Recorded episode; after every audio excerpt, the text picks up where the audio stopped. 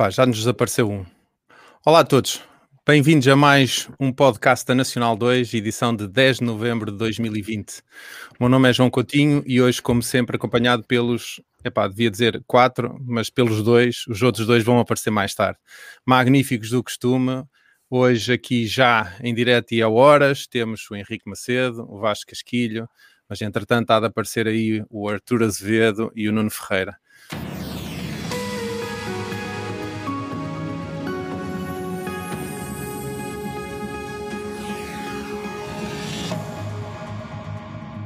Hoje estamos a experimentar aqui uma casa nova e podemos dizer isto ao, Henrique. O, eh, o episódio 2 tem a produção de Henrique Macedo. Vai ser o responsável aqui pela mesa de vamos, mistura para que não falhe vamos nada. Tentar, vamos tentar produzi-lo. Exatamente. Uh, estamos a usar aqui uma nova plataforma. Foi o, o Vitor, o, o, Caneco, o Caneco que, que deu a dica. Vamos ver como é que isto corre. E uma boa dica, por sinal, pelo menos uma diferença muito grande para a plataforma que estávamos a usar anteriormente. Antes do tema do dia, uma pequena ronda aqui pelo pessoal para saber como viveram este último fim de semana. Isto foi um fim de semana assim um bocadinho atribulado de notícias, uh, não só por causa da eleição dos Estados Unidos, por termos estado, termos não, por eles terem estado finalmente o Trump lá para fora, mas também com o anúncio do estado de emergência em Portugal, que vai criar aqui um, mais uma vez um sem número de limitações para bem de todos nós, mas que os negócios estão cada vez pior. Uh, e agora, não do fim de semana, mas já do início da semana, o anúncio da Pfizer que vamos ter aí uma, uma vacina muito mais rapidamente do que estaria a, a pensar o Trump gostaria que tivesse sido feito um anúncio antes das eleições, mas, mas eles fizeram a coisa bem feita e disseram assim: vamos lá esperar um bocadinho e vamos anunciar na, no, depois dos resultados. Mas uh, mesmo é que assim, ele tweet em, em, em maiúsculas, ainda Sim. a tentar aproveitar alguma não, coisa. Ele, ele, eu acho que ele ainda não desistiu, eu, eu, acho que ele ainda acredita que aquilo não, ainda. Acho que não. Não, não ele acredita, acredita que sim. Uh, mas é uma criança, acho... é uma criança grande. Eu tenho, eu posso começar. Eu tenho uhum. um. Epá, tenho, não, a palavra ódio é muito feia, mas eu não posso com o homem. Mas desde sempre, desde, desde, desde que ele entrou, aliás, antes disso, uh, nunca vi um gajo tão mentiroso, xenófobo, uh, tudo, tudo que há de mal da terra o homem não tem ponta para onde se pega. Pois é uma criança não. grande, é egocentrista, é uma criança. Então, eu vivi isto com muito.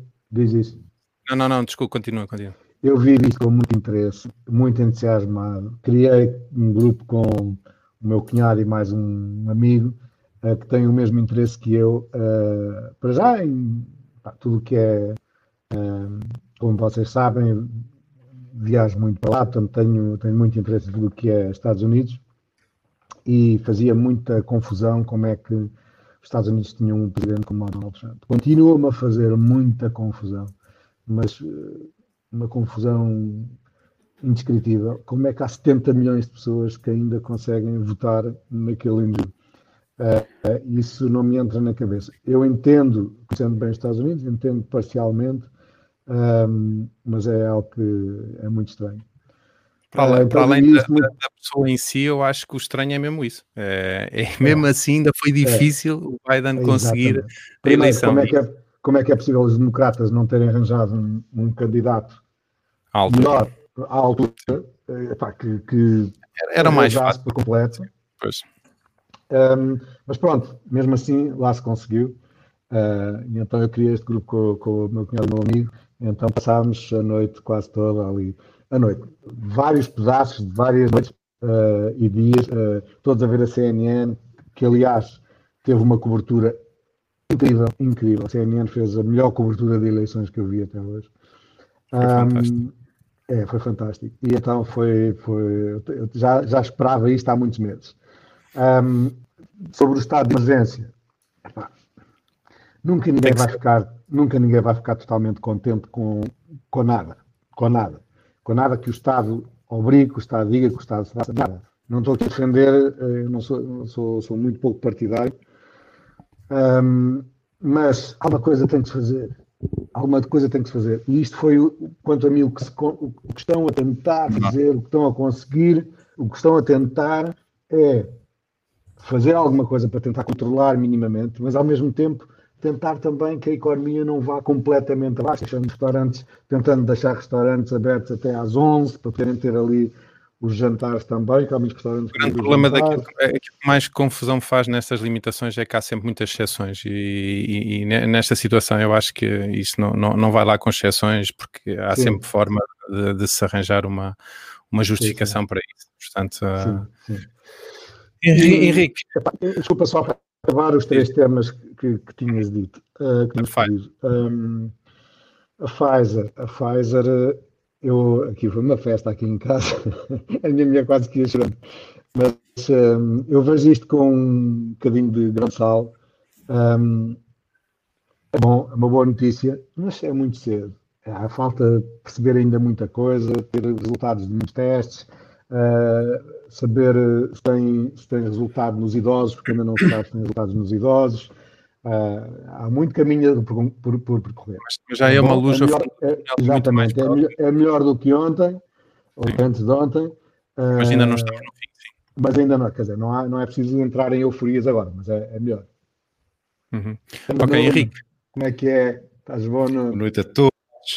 Como estão? Ele continua a vir bem aprumadinho, pá, sempre de camisinha, pá, é uma coisa impressionante. Sabe que é, é diretamente do trabalho e comer qualquer coisa vir logo aqui para. Acho que apareço sempre com este. Acho que apareço sempre com este. É, minha, não, é, não, não. é, o meu hoodie de andar a casa.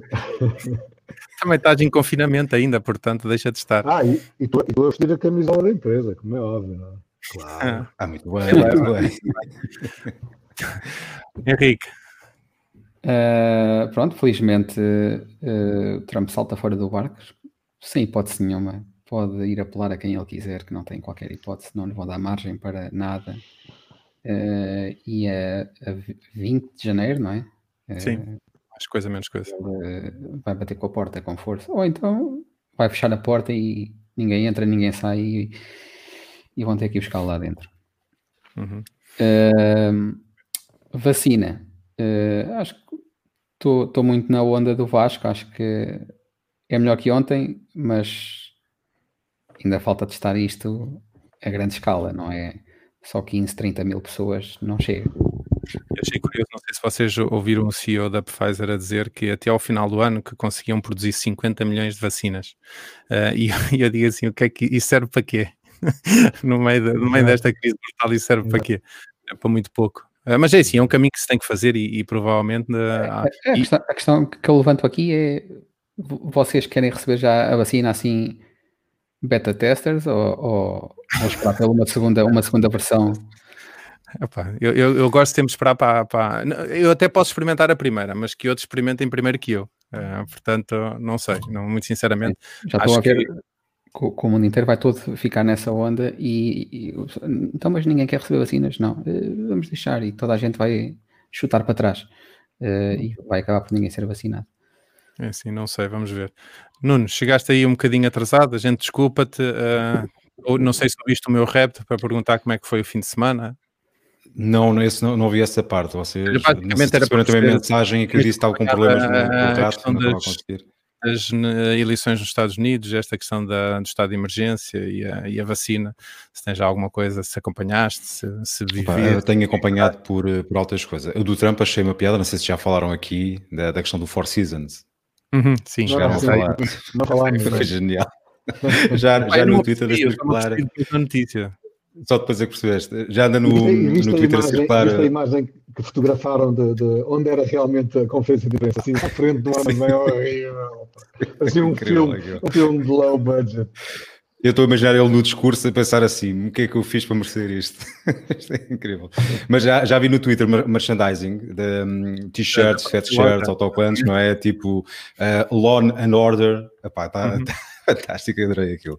Uh, pá, sobre o Trump, é assim: é um, é um gajo teimoso, né? já sabemos que vai agarrar o máximo que puder. Um, a derrota dizendo que venceu ou que ainda não está com o fraude na, nas eleições, mas ele vai ter que sair, custa aquilo custar. E, e acredito que, que, no dia. Quando, quando, é que ele sai? Dia 20 de janeiro? 20, Sim. acho eu. É 20, pronto, no dia 20 que ele não tem outro remédio se não sair, porque o, a própria lei está do lado do, do, do, Biden, a contagem foi feita e ele não, não tem a mínima hipótese. Não, não há qualquer hipótese. Não há qualquer hipótese. Exatamente. Vamos, vamos deixar o, rolar. O Henrique, entretanto, foi até ao Four Seasons. Four Seasons. Uh, achei. Landscaping. landscaping. Entrar na, na temática.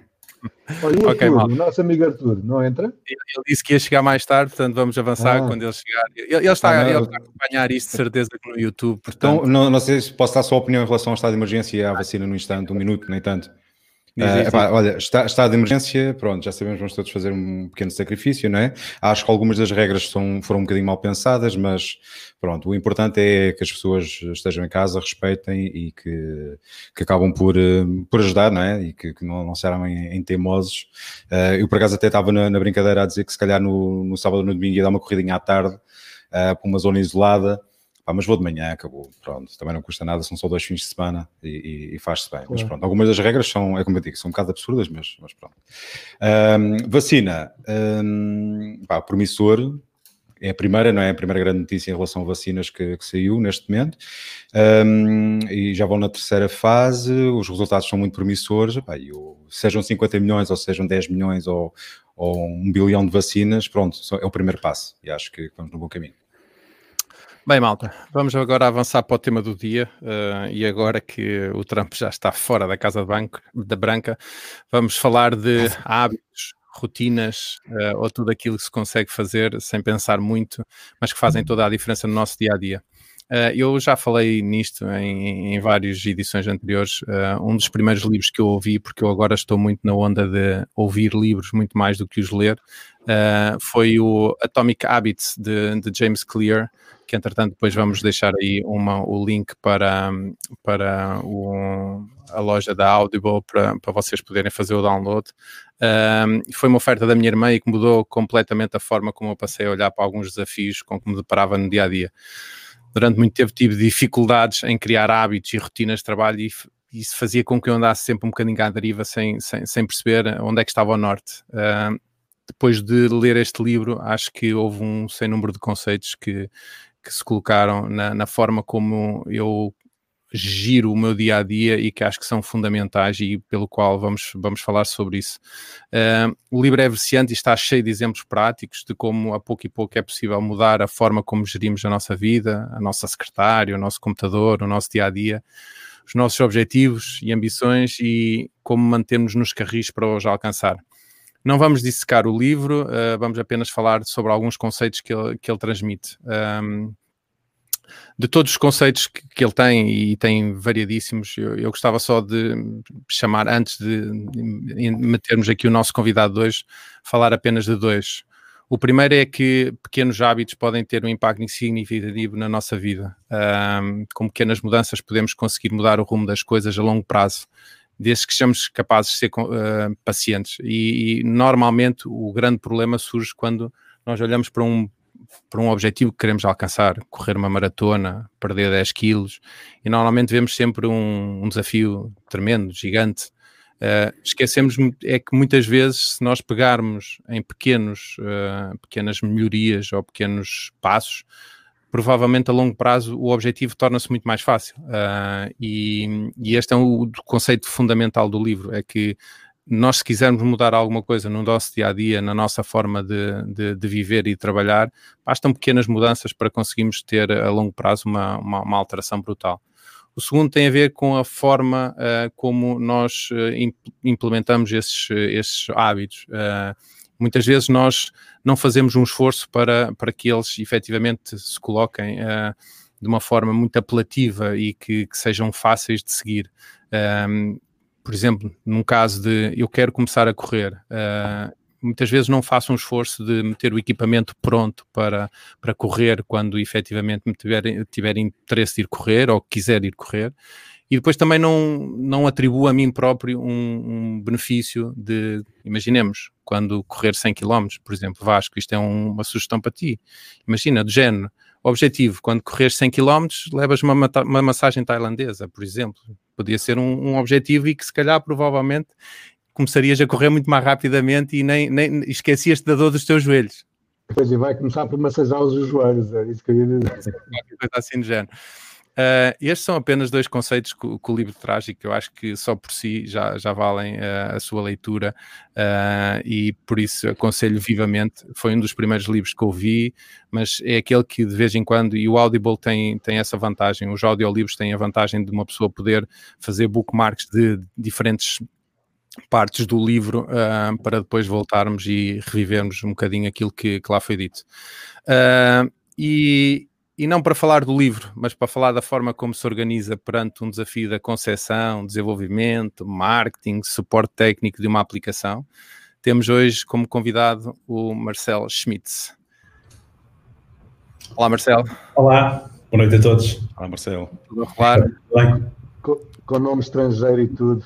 Maravilha. Estrangeiro, mas com uma pronúncia do norte. Exato, a mistura. Estás igual, pá. não te vejo há muito tempo, mas estás igual. É verdade, pá. Não está nada, não está nada igual. O Marcelo é, é, uma das coisas, se calhar falamos um bocadinho mais, mais, mais, daqui à frente e podemos falar um bocadinho dessa questão dos hábitos também com, com o Marcelo. Um, antes de, de, de avançar para, uh, para, para, a discussão do tema com, com o Marcelo, uh, eu queria dizer uma coisa e eu acho que não vou embasbacar o Marcelo uh, relativamente a isto, mas em eu mandei uma mensagem a um grupo de amigos e esse grupo de amigos tinha cinco pessoas. Só houve uma pessoa que me disse que não foi o Marcelo. E hoje o Marcelo está cá para completar o ramalhete. Portanto, quando o Arthur entrar, este era o grupo inicial que eu tinha convidado para, para começarmos a fazer essa tertúlia. Uh, o Marcelo, e ainda bem que o fez, porque estava cheio de trabalho e acho que foi uma altura extremamente complicada para ele, declinou o convite, eu não fiquei minimamente ofendido, sem rancores de maneira nenhuma, mas acho curioso que ao fim de 28, 28 uh, reuniões que nós fazemos uh, entre off e ao vivo, o Marcelo está aqui uh, para completar os seis uh, que inicialmente eu tinha pensado para isto. Mas se calhar um dia deixa, ainda. Há de voltar várias vezes. Deixa-me só fazer uma pergunta. Estão todos a ouvir bem? Eu estou a ouvir com muitos pequenos corte, cortezinhos. Está tudo a ouvir? Também estou a ouvir com cortes. Sim. Sim, estou a ouvir bem também. Então, então é a minha ligação, ok? Eu, eu também estou a ouvir com alguns cortes, também estou a ouvir. Ok, vamos avançar isto depois por problemas técnicos, vamos tentar ultrapassá-los para a próxima. Uh, se bem me lembro, no lançamento, eu acho que foi do iPhone 11, uh, ah, a Apple abriu na altura uma, uma API para programadores para fazer uso simultâneo. Eu, eu, não sei se os termos técnicos que eu, que eu vou usar são corretos, Marcelo, corrijo-me se for, se for esse o caso. Mas na altura uh, abriu uma API para que fosse possível usar o FaceTime Cam juntamente com a, com a máquina fotográfica ao mesmo tempo e daí tu uh, meteste mãos ao caminho e lançaste na altura uma app que acho que foi muito badalada, o Duetcam, certo? certo. Uh, uh, portanto, olhaste para um, imediatamente para uma para uma oportunidade e mãos ao caminho, eu não sei quanto tempo é que, e já vamos falar sobre isso, quanto tempo é que demoram estas apps a serem desenvolvidas, mas o Marcelo agarrou a oportunidade e lançou uma aplicação. Agora, com o lançamento do iOS 14 e com a disponibilização dos widgets por parte da Apple, uh, e muito sinceramente, não tendo a Apple dormindo corretamente sobre o assunto, esquecendo-se completamente de uma, de uma coisa tão importante como são os dados da saúde, o Marcelo eh, coçou a cabeça e entre um gin, uma foto do Instagram no, no elevador, duas guitarradas, lança widgets à noite. Eu acho que stories do Instagram, não é? É? Isto é o Instagram em Stories bem reduzido. Exatamente, Opa, eu andei, andei, estudei a lição. Uh, portanto, hoje, eh, um bocadinho ligado com esta ideia do, de, de criar hábitos, rotinas, uh, vamos, vamos começar a falar nessa, nessa questão do, do, do, desenvolvimento de uma aplicação e de como é que se faz tudo isso, uh, mas eu gostava de primeiro colocar uma pergunta, é como é que surgiu esta ideia do, do, do widgets para, para, as, para os dados de saúde? Olha, precisamente como tu disseste, um, eu, eh, tanto, para quem me conhece há muitos anos, eu não era propriamente a pessoa assim mais saudável, não que agora seja um, um atleta de topo, mas sou uma pessoa muito mais preocupada com, com a saúde e com, com o estado físico e mental também.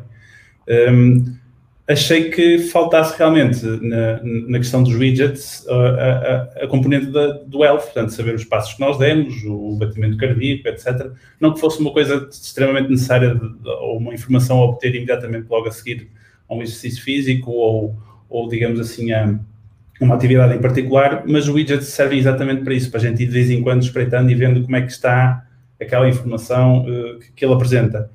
Uh, e comecei a pensar um bocado, olha, era porreiro ter aqui um widget que informasse, certeza que a Apple já tem isto, deixa-me abrir o telemóvel e, e, verificar onde é que eu ativo o widget de saúde. E, e, obviamente depois vinha perceber que não existia, procurei na App Store, uh, havia eventualmente uma aplicação na altura, na altura também não foi assim há tanto tempo, que, que oferecia algo muito parecido, mas não havia absolutamente nada. Um, eu, como um muito recente utilizador do Reddit, eu era praticamente uh, ausente na, na plataforma, fui procurando por pessoas interessadas, sugestões, ou, ou tentar, no fundo, investigar um bocadinho qual a necessidade que existe de obter essa informação. E encontrei imensa informação, imensa gente a, a, a falar sobre isso, sobre essa omissão. Um, e, e, depois debrucei-me sobre o assunto, fui ver como é que era possível, através da, do Health Kit, que é a API que, a, que a Apple uh, disponibiliza no iOS, já a partir do iOS 7 ou iOS 8, já há muito tempo. Um, como se obtém essa informação, qual é a complexidade de fazer essas uh, consultas à base de dados dessa informação e, obviamente, a Apple fez isto de uma forma muito simples para, o, para os, os, programadores poderem aceder a essa informação. E, portanto, foi através dessa simplicidade do, do, acesso fácil a essa informação que eu decidi fazer uma experiência e, e, partilhei isso entre um grupo de amigos primeiro e imediatamente logo a seguir disseram isto realmente faz imensa falta, daí até publicar a primeira versão foi, foi, foi um curto espaço de tempo. Deixa-me fazer uma pergunta só. Uma Já... Força, força Vasco. Já agora.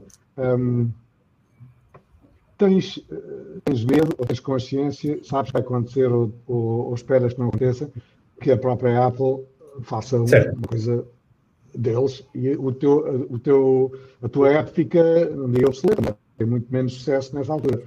Certo. É, a tua ideia é aproveitar até eles não fazerem isso ou como é que é? Olha, hum, tu tocaste aí num assunto bastante interessante, porque hum, é um pouco também sobre isso que eu, que eu gostava de, abordar e, e vos falar.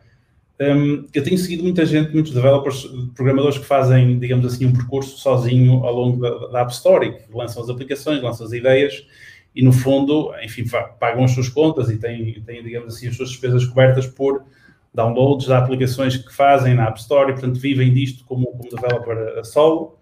E, portanto, o que acontece nesse caso em particular são normalmente ideias de nicho ou pequenas uh, omissões ou pequenas aplicações que têm uma utilidade relativamente reduzida. Um, e a Apple realmente tem ido atrás de algumas das principais ideias e tem ido lá e, e copiado. No meu, no meu caso em particular, uh, eu, portanto, faço isto por, por, eu não vou dizer por desporto, mas faço isto por prazer, em primeiro lugar, faço isto como uma atividade secundária, vamos chamar assim, não é a minha atividade principal profissional. E, portanto, eu tenho, se calhar, uh, neste momento, a vantagem de não depender digamos assim, economicamente ou financeiramente do sucesso da aplicação. É? Basicamente, isto para mim, é, é, o, que eu considero é mais importante da viagem do que propriamente o destino. E, portanto, o meu prazer está em uh, descobrir o problema, atacar o problema, ver que ferramentas é que eu posso utilizar para o resolver e daí para a frente estamos a falar de gerir um produto, não é? Portanto, tu crias um produto desde a parte do, do design, a parte da, das funcionalidades, o roadmap, etc. Toda essa viagem, todo esse percurso é que tem piada. E, obviamente que se a Apple amanhã lançasse algo do género eh, bastante melhor, enfim, a motivação não seria a mesma e provavelmente acabaria por perder, digamos assim, um bocado da, da, da força para continuar.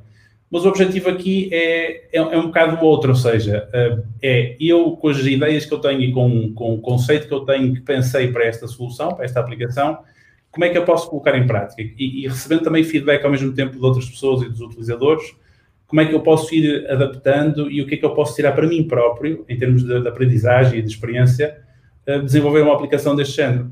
E claro que se tiveres uma ideia de algo que não existe ou que seja muito uh, pouco, ou, ou, enfim, que não exista na App Store e que as pessoas queiram utilizar, ainda melhor, porque vais ter uma maior participação, o feedback que eu tenho é absolutamente brutal.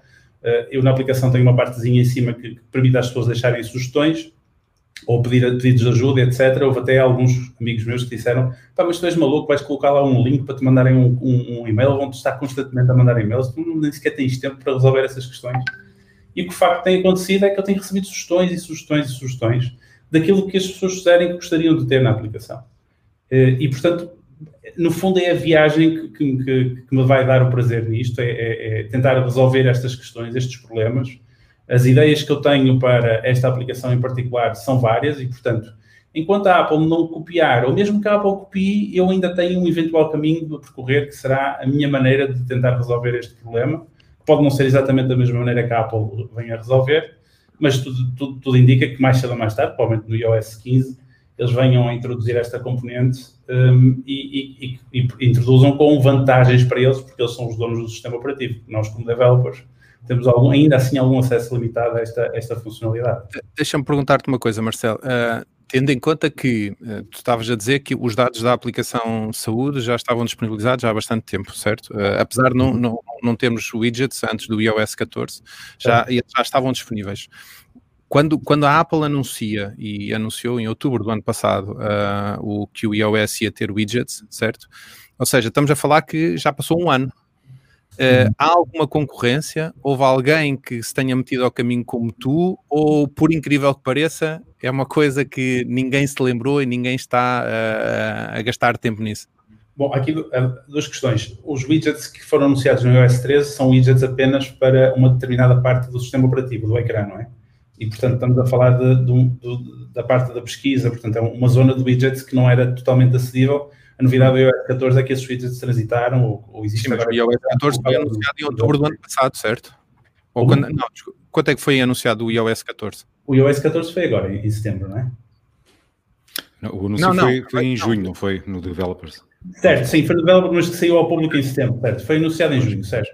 Mas mesmo nessa altura os widgets não estavam a funcionar muito bem, ou seja, mesmo que eu quisesse acompanhar desde o início a, a, a evolução dos betas, os widgets andaram ali um bocado uh, a, a, não funcionar muito bem, eles uh, ficaram melhores ao longo do tempo, mas desde essa altura até agora, provavelmente duas ou três aplicações que estão a fazer a, coisa bem, não exatamente como eu a tenho feito, uh, portanto, são aplicações que são, digamos assim, pretendem ser substituir a parte da, aplicação Health toda da, da, da Apple e, e, com isso trouxeram também alguns widgets. Uhum. As, as, ideias que eu tenho para os widgets do Health são diferentes. Eu não pretendo substituir eh, a aplicação da Health, eu pretendo colocar a informação que lá tenho no ecrã e em versões futuras a ideia será um, um pouco como, como o Apple Watch tem, as complications, em que tu tens as diferentes configurações do telemóvel, em que tens formatos pequenos, médios, etc. A minha ideia no futuro ter a maior, maior número de informações que a própria base de dados do ELF uh, disponibiliza, de forma que tu possas configurar em diferentes layouts dentro do próprio widget. Ou seja, quem corre interessa saber numa determinada altura alguma coisa. Uh, portanto, no fundo, é tentar fazer assim templates de configuração dentro dos espaços, dos três diferentes tamanhos de widgets que, existem, para que seja possível, enfim, servir a maior número de pessoas. Eh, com componente depois de partilha e etc. Isto, obviamente, depois também traduzida para o relógio, porque o relógio também não tem toda essa informação em complications uh, como, como, como, é útil ter, não é? como por exemplo outros, outros sistemas operativos têm, o Android tem, tem, tem transpor a aplicação para o, para o relógio? Sim, portanto, eu vou fazer a parte do widgets e vou fazer a parte do relógio também, dos, todas as complications, todos os tipos de relógios e complications que existem, eu vou tentar trazer todas as categorias de, do Elf que eu tenho, que suporta a aplicação, trazer para o relógio também. Ok, deixa-me já dizer que isso deixa muito contente. É uma coisa que, que acho que faz falta no relógio. Tens aí, tens aí um, cliente, um cliente assíduo. Estamos naquela altura, podemos fazer pedidos? Sim, sim, sim, forte. Aproveita, aproveita que era, era top se conseguisses levar, eh, não só para o relógio, as coisas, que desde já agradeço, eh, mas de alguma maneira pôr informação em gráfico nos widgets small. Sim. Era também bastante. Pode, pode ser uma abordagem engraçada. Não sei se. Aqui, aqui eu, pronto, eu não queria entrar muito em detalhe daquilo que, que eu tenho previsto, não, não por uma questão de segredo nem nada disso. Eu, se vocês quiserem fazer um episódio inteiro sobre, sobre o que eu tenho planeado, podemos fazer. Eh, mas aqui a ideia dos widgets, vocês estão a ver os relógios, né? os relógios têm diferentes um, uh, faces, têm diferentes formatos e à volta podemos configurar mais ou menos complications. As complications, elas próprias também são de 4, 5, 6, 7 tipos diferentes. Portanto, a ideia é fazer a mesma coisa com os widgets, é vocês poderem colocar como utilizadores aquela configuração que vocês acharem mais interessante, ok? E depois gravarem em templates eventualmente mudarem, por exemplo, da parte da manhã ter um, uma configuração, da parte da tarde ter outra, e portanto quando abrem o telemóvel à tarde, aquilo está configurado de uma forma, quando abrem o telemóvel à noite está configurado de outra, tentar dar a maior liberdade possível. Isto é extremamente complicado uh, e a ideia de fazer isto é, é, fazer de uma forma muito modular, ou seja, de, de que não comprometa nenhuma, ou seja, que seja o mais configurável possível, mas que também que não seja uma bandalheira, porque vocês já devem, já devem perceber, há imensos widgets por aí afora que aquilo é, enfim, faz lembrar uh, outros sistemas operativos, outras alturas da tecnologia em que, em que os widgets são, são, são feitos, vá, pronto. Uhum. E a ideia é tentar manter um balanço, tentar manter, um, um digamos assim, uma componente visual muito agradável eh, e ao mesmo tempo permitir a flexibilidade da configuração. Eu estou a ver o Apple Watch e estou a ver a forma como funcionam as publications, a ideia é exatamente fazer uma coisa para os widgets. E daí Vasco ter, estar a dizer que, mesmo que a Apple venha a copiar, a não sei que copie exatamente esta forma que eu estou a pensar em fazer e, e, e tudo aquilo que eu tenho previsto fazer, mas melhor, obviamente, não é? aí sim, aí provavelmente o projeto morre no, dia seguinte, mas eu duvido que isso venha a acontecer. E, e há, ideia... há, poucos exemplos que, que, em que tenha acontecido isso, porque normalmente um desenvolvedor tem, para já vive, apesar de tu teres dito que não é propriamente a tua, a tua atividade principal, uh, tu vives a coisa de uma forma diferente. A Apple, em algumas aplicações que desenvolve, parece que, ok, desenvolve porque tem que desenvolver, mas também não, não, lhe, impõe, não lhe incute um uma qualidade que tu provavelmente consegues incutir na tua. Uh, e, e, eu acho que não. é possível viver lado a lado, mesmo com uma aplicação da, da Apple no, no caminho. Certo. Isso, isso tem um motivo. Um, e, e, o motivo é o seguinte, e, e, é algo também que já discuti com outras pessoas. Uh, tu podes ter uma boa ideia para uma aplicação um, e, e, às vezes as pessoas dizem, pá, eu tenho uma excelente ideia para uma aplicação, mas eu, eu, eu tenho que te dizer em segredo, eu depois falo contigo. Ou, uh, temos, temos, não podes contar a ninguém. Eu acho que o segredo da aplicação não está propriamente na ideia, porque hoje em dia as ideias praticamente todas elas já estão feitas, ou se a ideia for, uh, enfim, única, uh, a questão não está em ter a ideia, a questão está na execução. E mesmo que a Apple venha a, a substituir as aplicações ou que venha a comprar as aplicações, etc., eu acho que o DNA da aplicação, tal como o DNA das empresas, tal como tudo aquilo que depende do, do, do, ser humano, da ideia inicial, da ideologia, da filosofia, está na própria pessoa. Portanto, a não ser que a, própria, a Apple compre, digamos assim, a própria pessoa, ou que a emprega, ou que a leve para a equipa que vai continuar o desenvolvimento de uma determinada aplicação, perde um bocadinho. Até pode ser uh, muito boa, mas a, a, equipa, a malta que suporta os, os utilizadores da aplicação são fiéis à ideia e à filosofia inicial. E é um bocado esse, esse o desafio, é criar uma, uma tribo, vá, um, um, grupo de pessoas que estão habituadas a, a ver aquela informação daquela forma, a, a, a criar, um, digamos assim, o, um, enfim, o hábito de consultar a informação da forma que lhes foi apresentada no início. E eu acho que essa é que é a parte interessante. Tu sendo o primeiro e, e oferecendo a maior número de hipóteses a essas, essas pessoas, mesmo que a Apple venha a lançar, a não ser que lance exatamente a mesma coisa, eu não perco imediatamente logo os utilizadores, não é? E, e eu acho que esta é a parte interessante, é do desafio tentar manter as pessoas fiéis à aplicação. Olha, tu falaste uma uhum. coisa que, que é basicamente tu, isto é uma, uma, atividade secundária, portanto não é não sendo a tua atividade, principal. Qual é o roadmap ou como é que tu te organizas e como é que tu fazes com que isto não não descarrile completamente para além de trabalhar horas a fio e para além de, de não cons, não conseguires dormir menos horas do que eu, eh, porque consegui, conseguimos detectar isso, não é? Porque uh, tu publicas aí quantas horas dormes, portanto, 5 horinhas por noite durante o período do desenvolvimento desenvolvimento da aplicação. Como é que consegue gerir isso tudo uh, desde a concepção? Quanto tempo demorou? Uh, o, o, que é que tiveste que conceder da tua vida para conseguir uh, lançar essa aplicação e como é que te organizaste? Olha, como tu sabes, o, esta questão de fazer aplicações como uma atividade secundária não, não vem de agora, não é? Já vem de, de alguns anos atrás. E, uhum. e na altura, um, eu, portanto, tinha um trabalho, também tinha uma empresa na altura, portanto, era trabalhador por conta própria, e um, enfim, ainda não era pai. E, portanto, sabemos todos aqueles que somos pais o tempo que, que, que, nós temos que dedicar às nossas crianças e à família depois de termos o primeiro filho. É? E, portanto, na altura era relativamente simples arranjar tempo livre para, digamos assim, completar essa, essa atividade e para, para conseguir desenvolver as aplicações. Eh, desde há uns anos para cá, a minha dificuldade tem sido exatamente essa, ou seja, encontrar esse tempo livre e, e, e fazer desse tempo livre aquilo que que mais dá prazer e, portanto, durante muito tempo foi a fotografia, como o Vasco sabe muito bem, uh, durante outro tempo foi a música e agora é outra vez as aplicações. Um, eu acho que para mim, aquilo que, que, que, me está a resultar muito bem, ou que me está a dar, digamos assim, a liberdade de poder voltar a essas atividades, é tentar organizar o meu dia de forma a que consiga separar muito bem o que é que faço durante o dia. E é um, a propósito, obviamente, do tema de hoje, e é uma, uma, uma, questão muito, muito complicada e que demorou alguns anos a fazer. Obviamente que, enfim, a ajuda da família e o tempo disponível que, que, que eu tenho para fazer as aplicações é tempo que não estou com a família, mas tentar equilibrar isto tudo ao longo do dia é, é extremamente importante e, e, é algo que eu tenho conseguido a fazer. Desde que haja uma tentativa de organizar em termos de número de horas, X horas para trabalho, X horas para isto, X horas para a família, não sendo muito rigoroso, que eu não consigo ser, um, consegui encontrar aqui mais ou menos um equilíbrio. Uh, e, portanto, foi isto que me permitiu, digamos assim, voltar às aplicações e ter tempo novamente uh, para, para as executar. Uh, a minha parte profissional, digamos assim, principal também alterou um bocadinho, também me permitiu que eu pudesse organizar o meu tempo de forma muito mais livre, portanto, não tenho horários fixos, eu posso sugerir completamente os meus horários, e isso ajudou também bastante pode ser um lado positivo, pode ser um lado negativo. Né? Por um lado, pode ser positivo porque fazes à tua maneira e se souberes equilibrar e fazer bem, fazes bem. Por outro lado, pode ser negativo porque há aquelas pessoas que necessitam dos horários e necessitam dos, das rotinas fixas para se organizar. Eu, eu diria que estou ali alguns pelo meio, talvez. Quanto tempo é que demorou a desenvolver a aplicação? Se tens ideia, provavelmente deverás ter.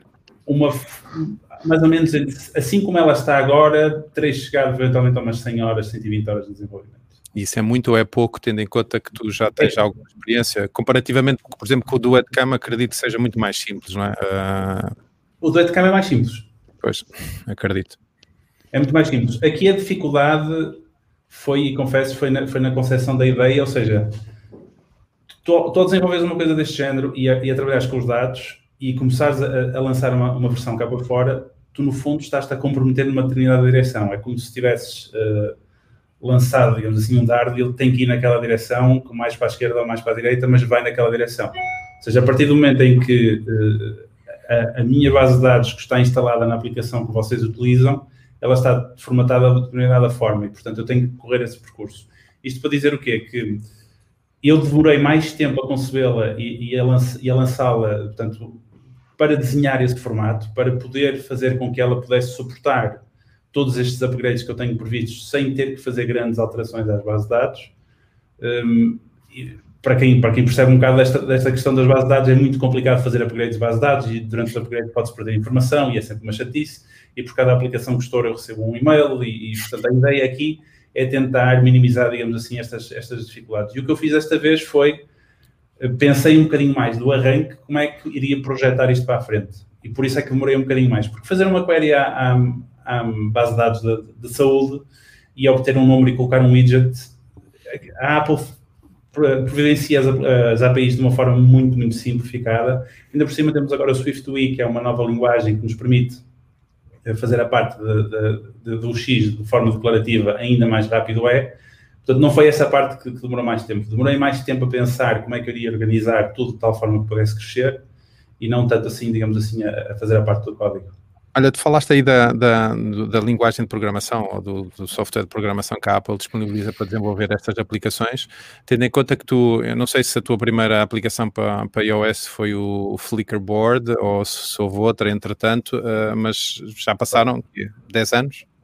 Mais coisa, menos coisa. Mais coisa, menos coisa, sim. Uh, o, eu, certamente que isto será redundante a pergunta. Mudou muita coisa na linguagem de programação, da Mudou. forma como as aplicações. Uh, o, eu provavelmente demorava um terço do tempo a fazer o Flickerboard agora de como, de como na altura.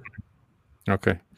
E isso, e, isso, e isso permite fazer mais, permite fazer melhor, permite ambicionar outras coisas? Permite fazer mais, permite fazer melhor um, e permite-te organizar uh, de uma forma mais profissional uh, o desenvolvimento da própria aplicação. Uh, toda, toda a filosofia que está por trás do desenvolvimento da, da Apple e, e, as ferramentas que nos dão e os tutoriais e a forma como apresentam, uh, digamos assim, as ferramentas, já nos dizem um bocadinho a, a, filosofia ou a forma como eles querem que a gente faça esse, esse próprio desenvolvimento. E, portanto, à medida que eles vão lançando os novos sistemas operativos, eles próprios também vão pensando nos developers e vão, e vão melhorando as ferramentas que nos são disponibilizadas para o fazer.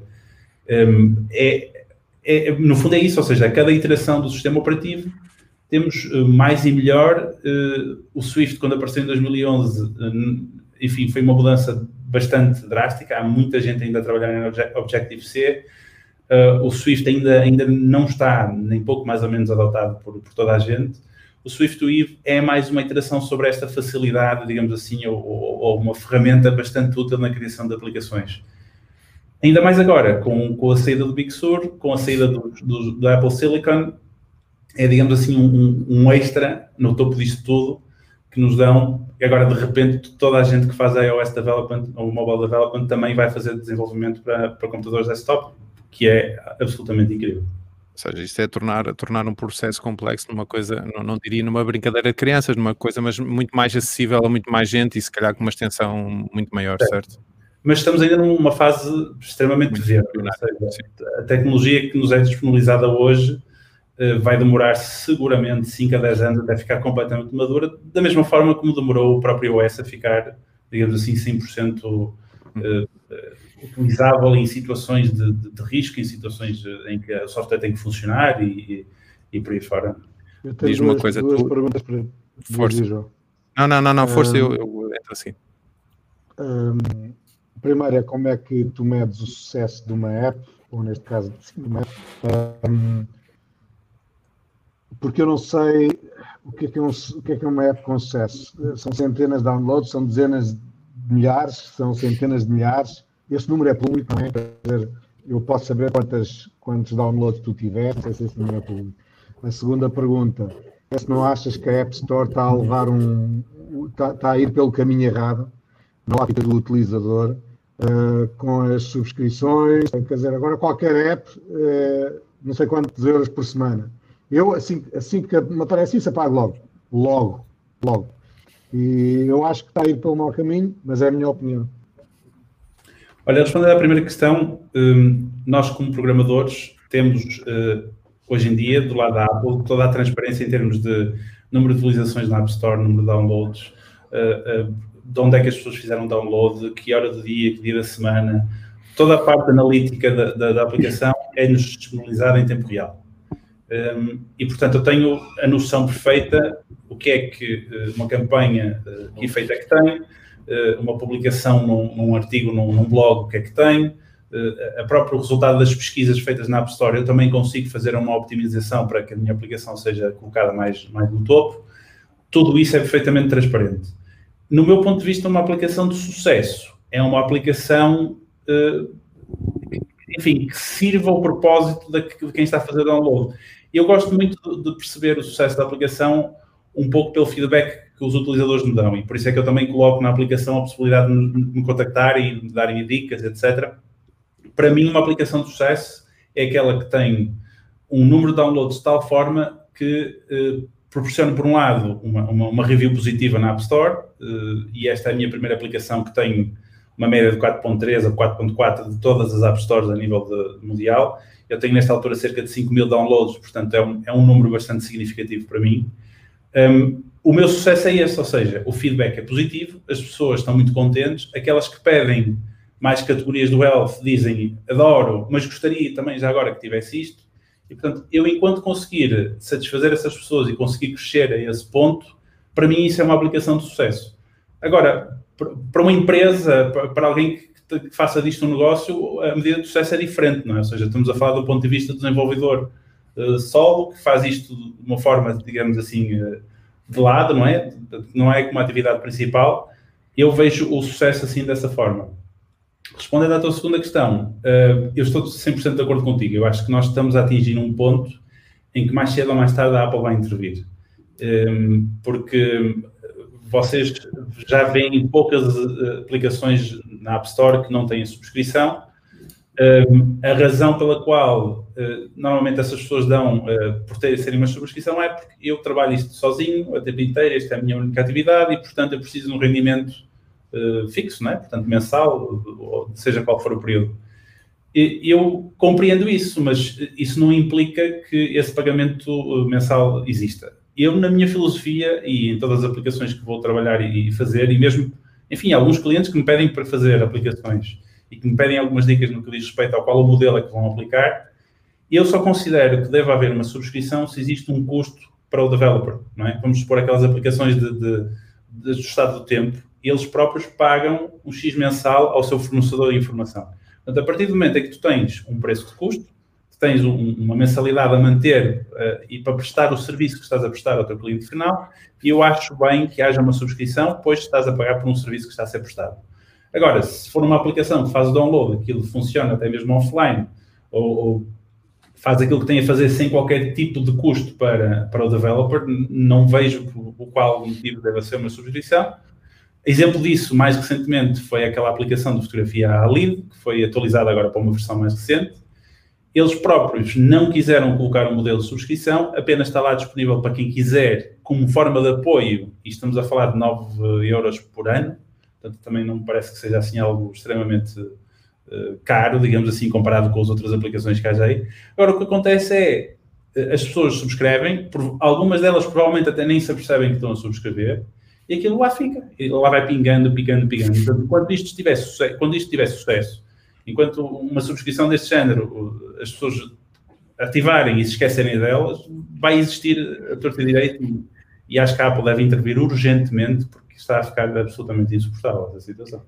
Mas, mas eu, eu acho que aqui também nós devemos pôr aqui, há muitas coisas que tem que pôr na balança, não é? Uh, por exemplo, no caso, uh, tu pagas uma aplicação, uh, mas depois também não podes exigir que, se, que, haja updates, que haja features novas, não é? Ou seja, o, o developer não é obrigado, digamos assim, a lançar features novas pagaste a aplicação naquele momento tinha aquelas features, pronto, estás por ali. Se pagares uma subscrição, se calhar já tens um, uma maneira uh, diferente exigir. De, de, exigir as coisas. Ou seja, tu estás a pagar uma subscrição porque estás a, eh, não estás a exigir, mas estás à espera que a aplicação não seja abandonada, que receba features novas. Por exemplo, no teu caso, no teu caso, nós pagamos a aplicação, mas não podemos exigir que agora tu vais lançar um, um o suporte para o Apple Watch. Não, não, faz, não faz sentido nenhum. Tu, estás a, tu vais lançar o, o, suporte porque achas que deve ser lançado. Certo. Mas... Eu, eu, eu, eu desta vez vou, vou, ter uma abordagem relativamente ao, digamos assim, ao modelo. Repara que eu quando lhe chamo modelo de negócios, isto não pretende ser um negócio, nem pretende ser, digamos assim, uh, algo que venha substituir a minha atividade principal, mas eu acho que o modelo justo seria o seguinte, à medida que tu vais lançando atualizações e essas atualizações forem significativas, tu podes subir o teu preço porque, porque se repararam, o valor da aplicação começou relativamente baixo, começou no, no, segundo tier. Portanto, agora a ideia é, à medida que eu vou acrescentando, por exemplo, o relógio, vou provavelmente subir um euro, um euro e meio, depois quando acrescentar a parte de configuráveis dos, dos widgets vou acrescentar outro euro, ou seja, quem entrou de início, quem apoiou a aplicação de início, apanha as atualizações porque foi um early support.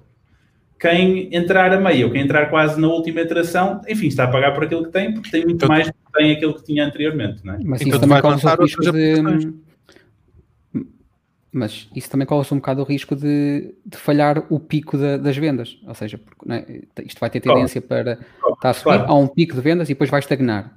Uh, Lá está, porque o meu objetivo não é ser o mais rentável possível com a aplicação, certo? Se assim o fosse, o modelo teria que ser ligeiramente diferente.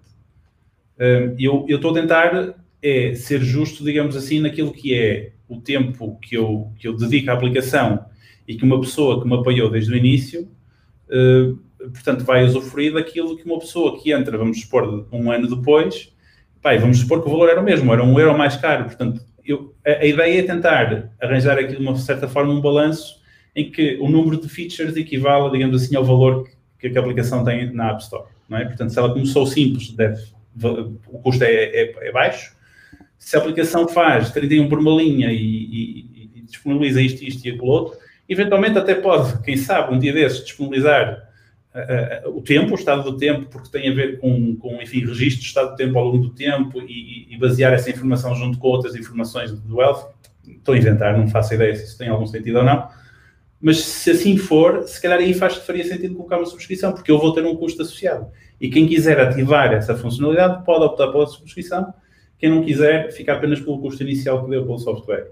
Mas, por exemplo, poderá não fazer sentido, no teu caso, em situações como o teu caso, fazer. Hum, tentar equilibrar as duas coisas, que é teres um modelo, uh, um modelo freemium, ok? Tens uma parte da aplicação que é free, é pescar o olho ao user, e depois tens uma fee, imagina, anual, Sim. que eu não me importava nada a pagar, imagina, 2, 3, 5 euros, 10, Sim. todos os anos, porque acho que faz sentido, ou seja, aí tu consegues garantir que as pessoas que vieram antes uh, vão estar Continuam sempre recorrentemente a, a, a suportar o, o desenvolvimento da aplicação. Eu, eu, eu concordo com esse modelo e acho que é um modelo que eu vou adotar mais para a frente, mas eu acho que para isso a aplicação tem de estar num determinado nível, médio, Uhum. nível elevado, ou seja, o número de features e eh, aquilo que a app propriamente faz tem de estar num estado mais elevado que está agora neste momento.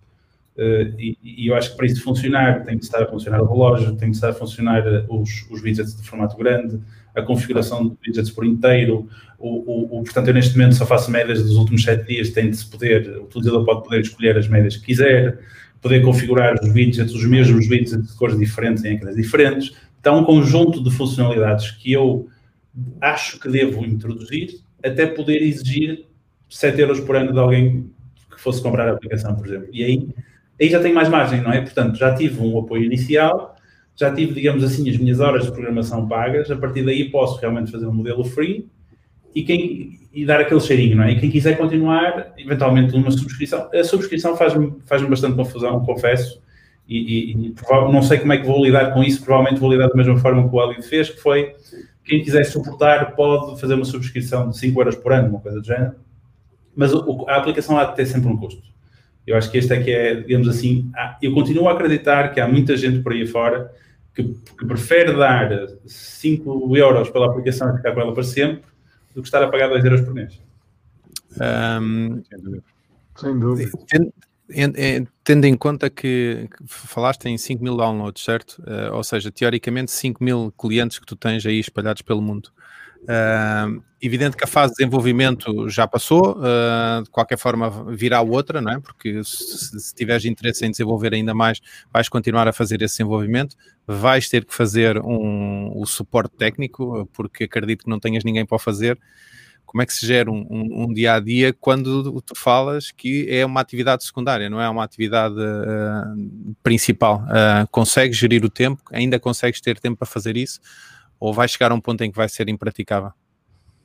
Hum, ora bem, vai chegar a um ponto em que vai ser impraticável, porque à medida que vão, vão aumentando o número de downloads, vão aumentando o número de utilizadores, à medida que eu vou colocando hum, funcionalidades, vão aumentando o número potencial de falhas, e daí provavelmente o número, o número de, de- pedidos de ajuda, e vai chegar a uma altura em que é insustentável. Eu tenho um- uma ideia de como consigo manter a aplicação nesta fase inicial, dizes que o desenvolvimento já, já, já acabou e que haverá uma nova fase, a aplicação está em desenvolvimento constante. Portanto, eu tenho neste, neste momento um roadmap que vai até a versão 2.0, vários lançamentos intermédios, e o que faço é uma separação, digamos, das funcionalidades ao longo desses, das diferentes versões. Eh, Nesta próxima versão, vou dar prioridade à tradução. Ter a Liga traduzida em oito, em oito idiomas é, Para É. simplificar as coisas, vai, vais dar suporte a várias línguas. Foi, foi provavelmente uma, uma decisão um bocado antecipada, por- principalmente por causa do suporte de- de- em línguas diferentes, mas o suporte posso apenas dar em inglês, não, não interessa. Eu digo isto mais pelo, pelo trabalho que dá. eh, traduzir a aplicação em. Mesmo que haja alguém que traduza, ou seja, não estamos a falar de eu traduzir os termos, estamos a falar de tu colocares oito dicionários de palavras na aplicação, eh, teres que correr a aplicação, verificar que a diferença de palavras de palavreado em inglês pode, pode ocupar 10 caracteres, em português pode ocupar 30 e por isso ter que tomar decisões a nível de design que não estava a contar anteriormente. Eh, em japonês aquilo ocupa tudo muito menos espaço, em português ocupa um espaço enorme. Essa dificuldade acrescida não estava a contar com ela agora nesta fase e, portanto, foi algo que eu não consegui programar. Mas todo o resto está programado minimamente e há um período fixo. Respondo só e-mails uma vez por, por semana, respondo só aos reviews uma vez por semana eh, e tento encaixar isto de uma forma muito, muito rotineira, muito sempre eh, aos domingos é sempre o dia em que eu procuro, digamos assim, ali num bocadinho de espaço, responder a essas pessoas todas. Para já não é muita gente. Na altura que for muita gente, há algumas pessoas que estão, que estão aí na net e que, e que prestam esse género de serviços, que, que dão uma ajuda no Olha suporte e que posso que- contratar para isso. O que é que tu, qual é a tua principal atividade?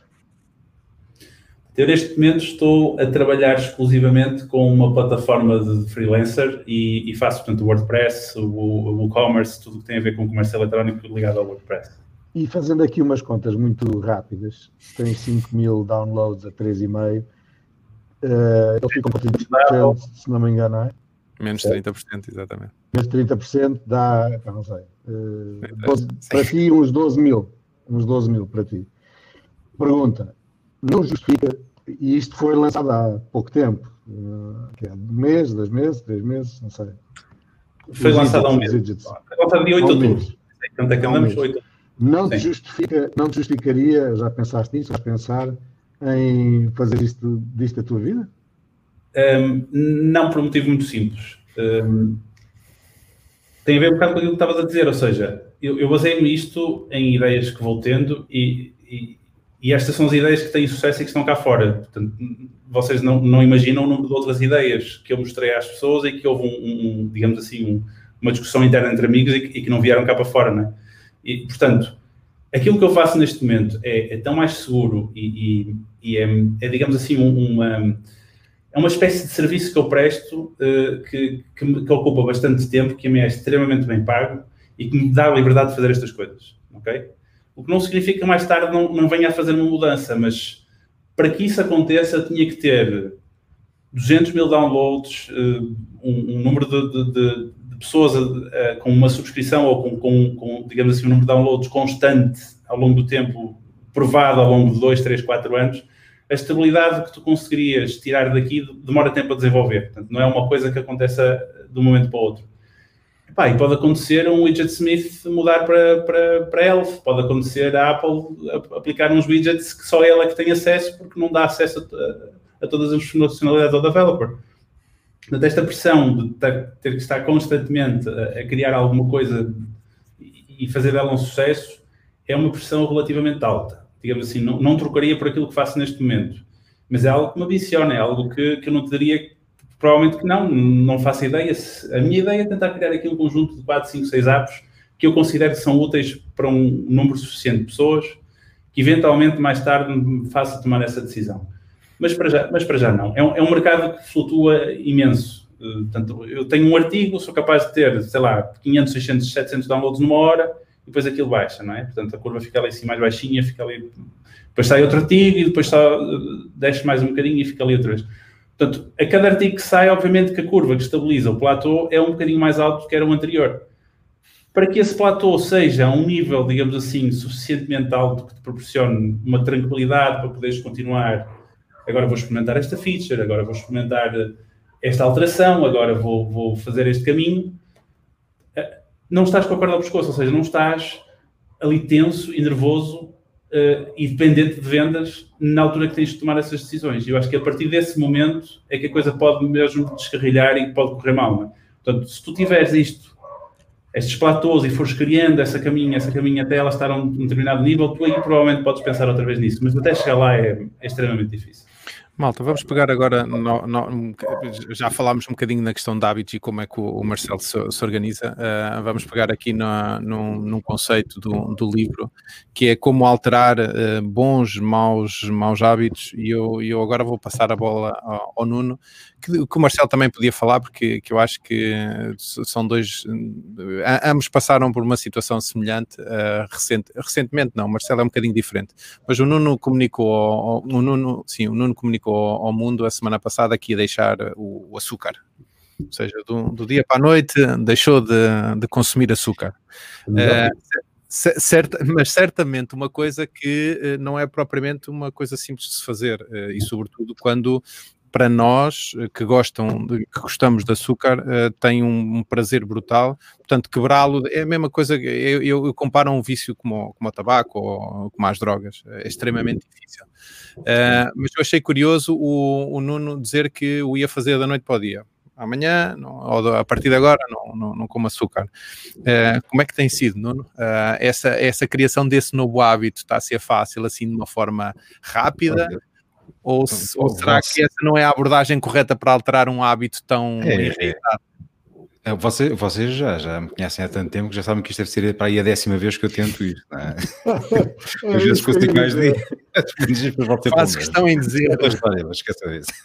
Não, um, olha, está a ser muito mais fácil desta vez. Um, não sei se é para andar mais distraído ou não também. Se foi porque a minha filha também decidiu juntar ao, ao, ao desafio. Uh, uma engraçada que a minha mãe, uh, um dia a minha filha foi lá, foi lá jantar, uh, sabem como é que são os avós, né? Umas bolachinhas para aqui, umas gomas, uns sumos, pronto. E a minha disse, oh, não, olha, não quero porque eu juntei-me ao pai, o pai está a fazer um desafio, não está a comer, não está a comer açúcar e eu estou, estou a apoiá-lo. Uh, e então não como.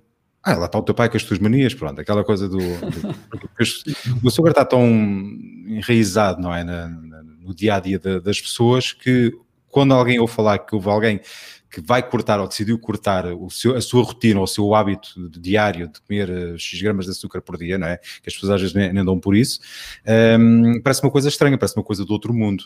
E afinal de contas, por exemplo, hoje estamos dia 10, comecei no dia 1, já é o décimo dia, hoje não houve o que me custou mais foi o segundo e o sétimo dia, uh, foram os piores. Dores de cabeça, uh, náuseas.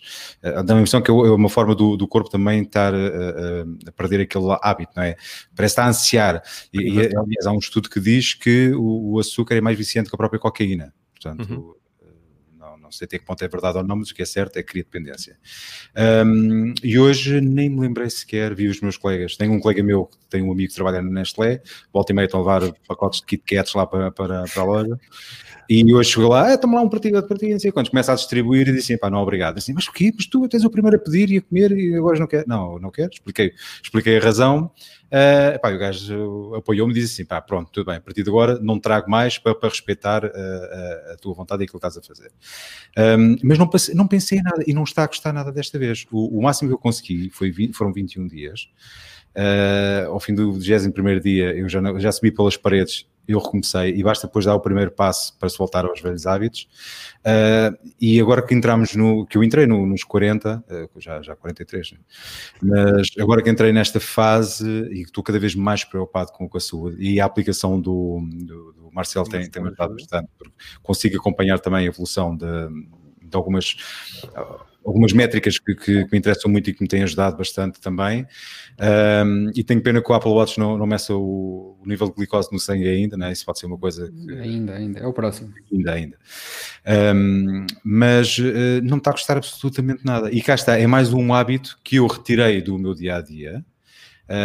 Um, e que não me faz falta absolutamente nenhuma e desta vez está uma de, Deixa-me interromper-te que é uma coisa que eu acho que tu que és um gajo que, que pratica desporto uh, e que já praticou distâncias consideráveis percebe, percebes, é muito fácil perceber que não se alcançam uh, níveis de aptidão física da noite para o dia. E ah. o hábito de correr não se cria da noite para o dia. Porque em algumas coisas nós querermos, uh, e atenção que eu, eu, eu, eu, luto contra isto constantemente, que é, é muito fácil perceber que a pouco e pouco nós podemos construir uma, uma forma diferente de estar perante o açúcar, de estar perante o desporto, de estar perante um sem número de coisas, mas queremos sempre perder 10 quilos da noite para o dia, deixar de consumir açúcar da noite para o dia, deixar de fumar da noite para o dia, quando provavelmente a construção de um hábito a pouco e pouco vai, vai, vai, vai ser muito mais demorado, mas provavelmente vamos criar um hábito que fica. Que é aquilo que eu acho que nós muitas vezes nos esquecemos quando tomamos essas decisões. É queremos ir rápido, queremos fazer rápido. Uh, achas que depois daqui a um mês vai estar com, com, com esse mesmo consumo de, de açúcar fora da tua vida ou que rapidamente vais voltar apenas porque foi uma coisa muito rápida e não estruturada a longo prazo?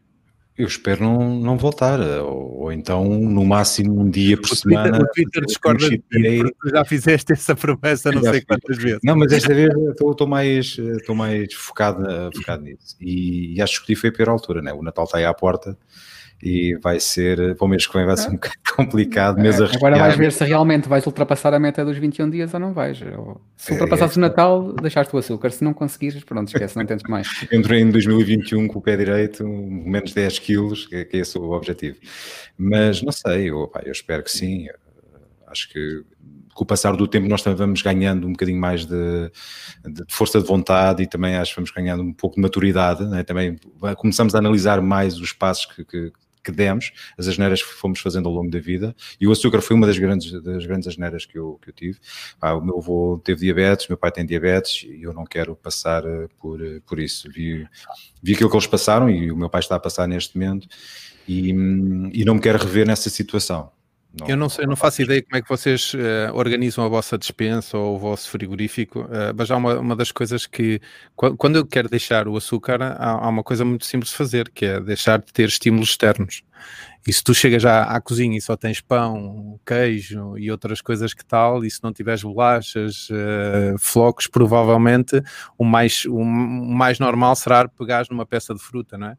Uh, e é um dos conceitos que o livro também transmite, que é quer para o lado positivo, no sentido de criar novos hábitos, quer para o lado de eliminação de hábitos menos positivos, é pôr ou tirar os estímulos, não é? Uh, aquela, aquela, aquela questão de eu, eu quero, fazer, quero ir ao ginásio, é pá, mas uh, ainda tenho que ir a casa buscar o equipamento, porque é que nós não levamos o equipamento connosco para, para o local de trabalho e eliminamos ali um ponto de fricção que provavelmente uh, vai nos dificultar a adoção desse, de, desse novo hábito.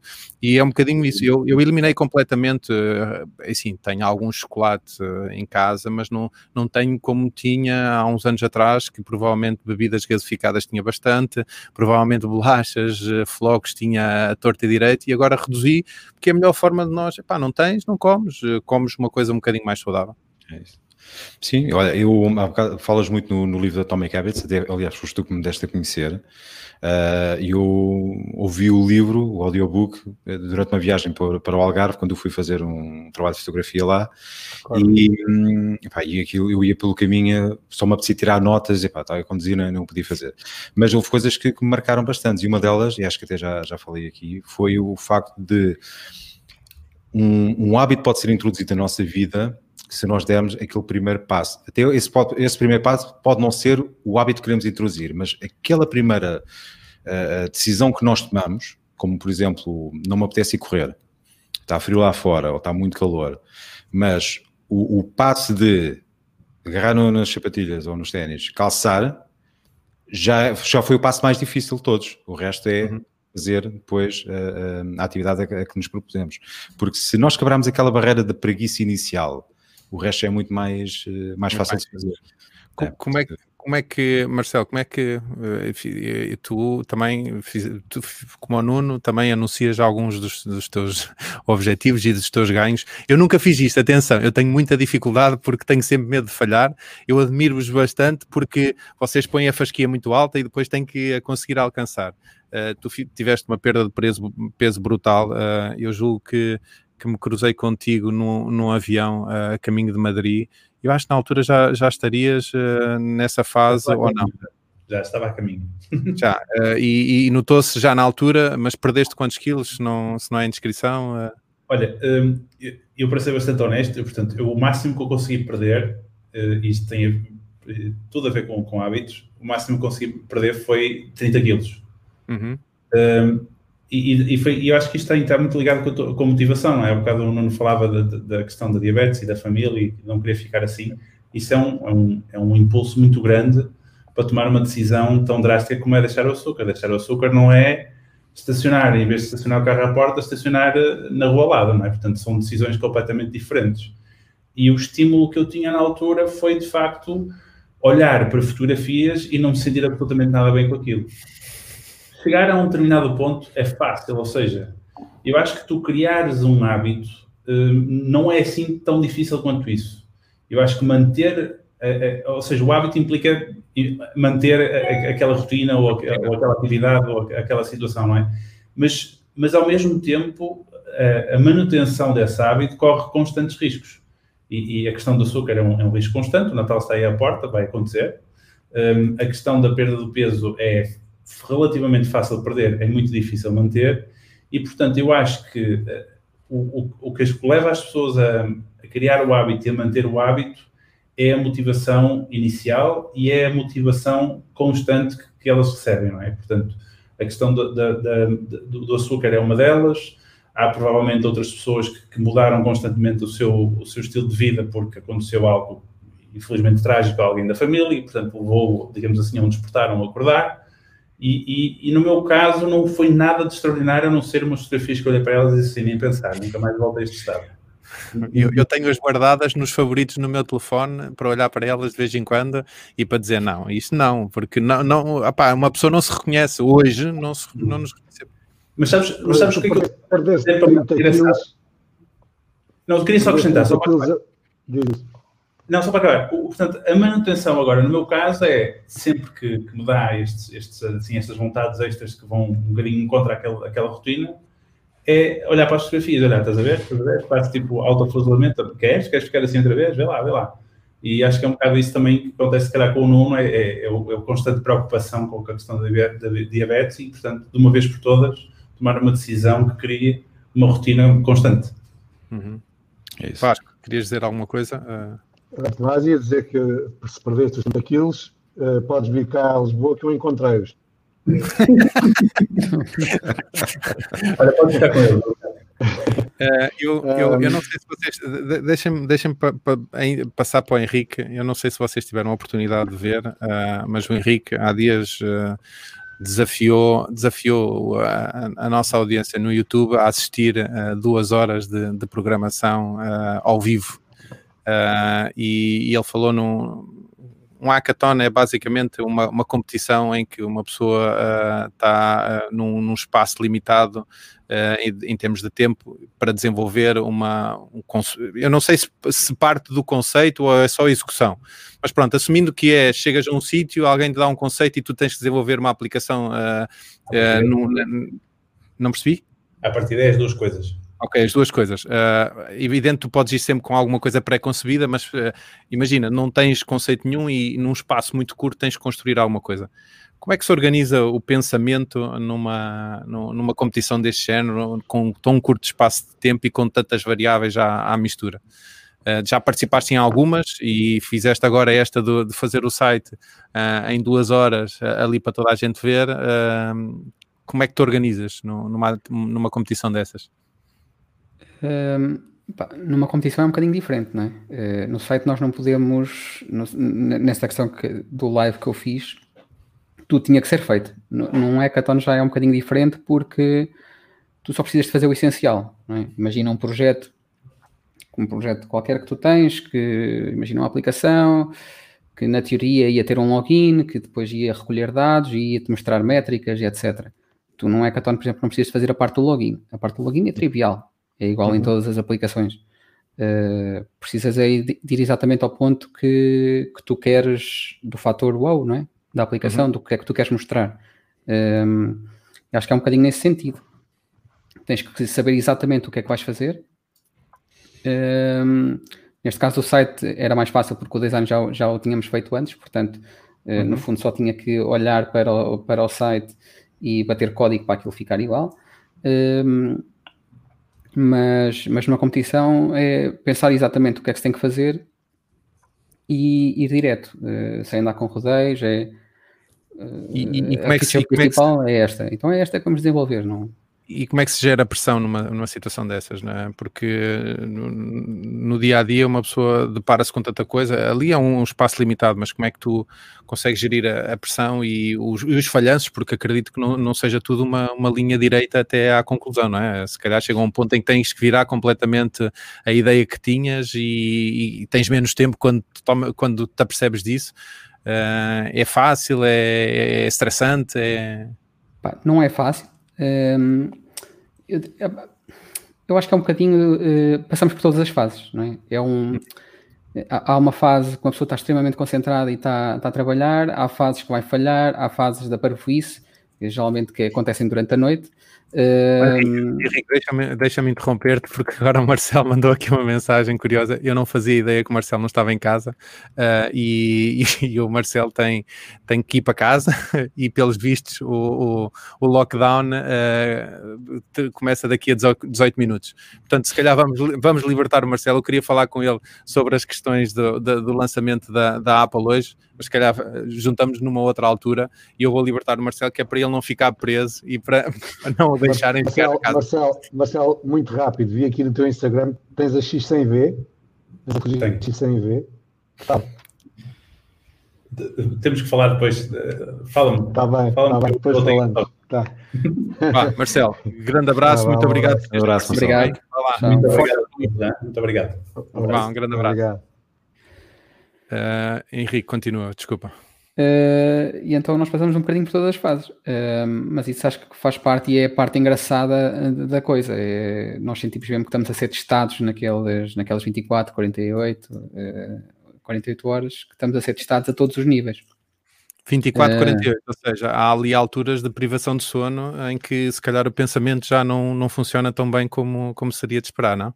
Sim, isso depois também é um bocadinho é, é aquilo que tu ganhas uh, em participar em vários hackathons. Primeiro porque tu uh, começas a perceber qual é a dinâmica uh, da coisa e consegues perceber como é que deves encará-lo. E depois também porque começas a conhecer-te melhor em, nessas situações de privação de sono, de stress, todas essas situações que se passam ao longo do hackathon, tu começas a conhecer como é que tu reages perante elas. Uhum. E isso também te vai ajudar muito a planear o hackathon. Ou seja, tu sabes que consegues trabalhar completamente focado 3, 4 horas, sabes que depois tens que descansar e, e esse processo todo faz parte de tu, de, de tu eh, planeares tudo muito bem, arranjares uma boa equipa, uma equipa equilibrada em que não caia eh, demasiado trabalho sobre eh, um dos elementos, ou seja, ser uma equipa homogénea e que cada um eh, faça uma determinada tarefa e ninguém ficar por fazer tarefas, porque se alguém ficar por fazer tarefas, alguém vai ter que fazer essa tarefa. Uhum. Um, e se tudo isso for bem planeado, se tudo isso for muito equilibrado, tu sabes que consegues eh, arranjar tempo para trabalhar, arranjar tempo para descansar e vais planear mais ou menos as coisas eh, para que tudo corra bem eh, ao longo desse período de tempo, para que no final eh, tenhas sucesso. Consegues transpor alguma, algumas, alguma experiência ou alguma forma de trabalhar desses hackathons para a tua vida normal? Ou normalmente é a forma como te organizas no teu dia a dia é que são fundamentais para que consigas superar um, um desafio desses? Ou aquilo também é uma experiência boa em que tu consegues eh, de facto tirar alguma coisa? Uh... Trabalhar no dia a dia não é bem a mesma coisa, não é? Há, há, uma certa pressão no dia a dia, há os sprints, não é? só que não são sprints de 24 a 48 horas, geralmente nós fazemos sprints de 15 dias, portanto é, é diferente. Mas, uhum. mas uma coisa que, que eu costumo fazer é, é ativar o Hackathon Mode. Uhum. Uh, geralmente tenho uma, essa fase uh, todos os dias. Então é um, um, é um tempo do dia que eu sei que meto os fones, meto a minha música Uhum. Uh, e estou ali duas, três horas e sei que vou despachar determinada feature ou determinada tarefa. Aquilo funciona mais ou menos como o Pomodoro Timer, não é? que é aquele o relógio que, que a gente liga para dos próximos 15 minutos eu tenho que fazer isto. Uh, e é, é, um conceito engraçado para tu impor a ti próprio uma, uma rotina e um ritmo que de outra forma não andarias a navegar completamente à deriva. Um, eu passo agora ao Vasco. Uh, e, e, queria lhe perguntar uma coisa que é, eu, o Vasco disse que não, que não tinha propriamente grandes hábitos, uh, apesar disto, dos hábitos ser um bocadinho... Rotinas, grandes rotinas. Mas, mas, se calhar tens, explica-me um bocadinho como é que tu geres uh, a organização que tens que fazer sempre que vais de viagem uh, e tens que organizar uma, uma mala, uh, tens que partir para o aeroporto sem te esqueceres de absolutamente nada e depois tens que andar a saltitar entre, entre hotéis e ter as coisas minimamente organizadas. Portanto, tens que ter alguma rotina no teu dia a dia que te permita superar isso sem grandes, uh, grandes problemas, não é? Hum, nesse caso, não, eu nem, nem, não seria dos meus exemplos, porque, hum, eu, para dizer a verdade, em qualquer viagem faço a mala em 10 minutos. 10 minutos, está feito. Porque já uhum. tenho, já tenho, já tenho a experiência e o hábito de, Ora, colocar, de colocar, sempre as mesmas coisas. Mas não é, não é, um, hábito, não é um hábito de preparação, não, não, não aponto uh, carregadores, meias, etc. Não, não aponto, já sei já sei praticamente tudo que, o que lá deve é, colocar. Mas é isso mesmo, isso é que é um hábito. Tu, tu lavas os dentes é um todos os dias nós não pensamos não, nisso, isso é um hábito. Não é uma rotina, é um hábito, sim. Sim, é um hábito, sim. sim é um mas, hábito. mas teoricamente se torna uma, uma, uma, rotina, a forma como tu fazes a tua, a tua mala e provavelmente meteres, eh, sim. sei lá. A frequência é que o torna a rotina, sim. Sim, exatamente. Uh, mas mas achas, é... achas que é uma coisa que é difícil de, de, de, de, gerir ou é assim, acredito que já estejas num, numa fase em que isso já se faz com uma perna nas costas? Não, não, não é nada difícil de gerir porque ganhei hábitos uh, de, de gestão de roupa, de gestão, depende do sítio para onde vou, depende do frio que vai fazer, uh, pequenos truques que, que tu habituando, não precisas de levar tantas meias, Uh, se calhar andas com dois pares de meias porque está muito frio, e no dia seguinte a meia que está no pé vai embora e a que estava em cima volta, vai para o pé e mete determinados pequenos truques de, de viajante que, que tornam a coisa muito mais simples. A forma como dobras as coisas, na ida, na volta é um caos. Na volta claro. esquece. Na volta é um caos. Olha que na volta às vezes é difícil, porque pessoa, as coisas têm que vir e às vezes temos que fazer também essa, essa, tem, essa questão. Tem que vir e tens mais coisas, porque entretanto compras umas coisas para as miúdas, para a mulher e tal, exatamente. Um, uh, eu, e aí. É, diz, diz, diz. Não, ia não, dizer, não. O, dia a dia mais de escritório, uh, o único, a única rotina que eu tenho que é quase indispensável de manhã para além daquela rotina do, do levantar e do pequeno almoço, de chegar ao escritório, não tomo aqui o café porque gosto de chegar ao escritório e vou à cozinha e faço o meu cafezinho, enquanto eu normalmente sou o primeiro, primeiro segundo a chegar, quase sempre, quase todos os dias. É um hábito que eu tenho há muitos anos. Um, e, e, muitas vezes também o último a sair. Uh, chego, ao, chego ao escritório, então gosto de estar ali sozinho, uh, abro o computador só porque abro o computador, normalmente até abro o iPad, vou, vou buscar o, o café, sento-me, vejo qualquer coisa YouTube, qualquer coisa, e estou ali descansado até para começar a chegar o, o resto da malta. E depois, uh, indispensável é realmente fazer um, uma lista, uma to-do list do próprio dia. E depois vou seguindo ao longo do dia.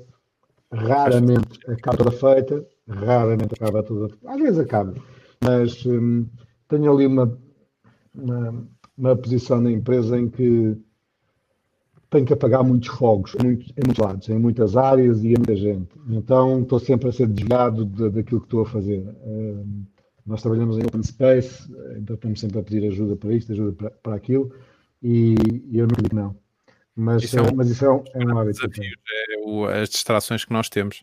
Uh, e, e, antes de terminar o, o, o, tema do dia, eu queria só deixar aqui uma coisa que, que eu achei fenomenal no, no livro, que é um conceito que vem do Japão uh, e que um, é um conceito de point and calling, que é uma coisa, e, e nós vamos ver agora um, um bocadinho um vídeo, que é um, foi uma, uma, uma, uma, técnica de segurança que foi imposta no, nos comboios do Japão, que basicamente obrigam a que qualquer uh, o, o maquinista seja obrigado em vários pontos do percurso não só a fazer as coisas por, por hábito, mas a identificá-las. Ou seja, uh, havia um sem número de acidentes em que provavelmente o motivo era porque alguém se esquecia. Neste momento, ele está a fazer uma coisa que faz todos os dias e está a apontar uh, aquilo que está a ver. Se está a sinal verde, ele aponta e diz que está a sinal verde.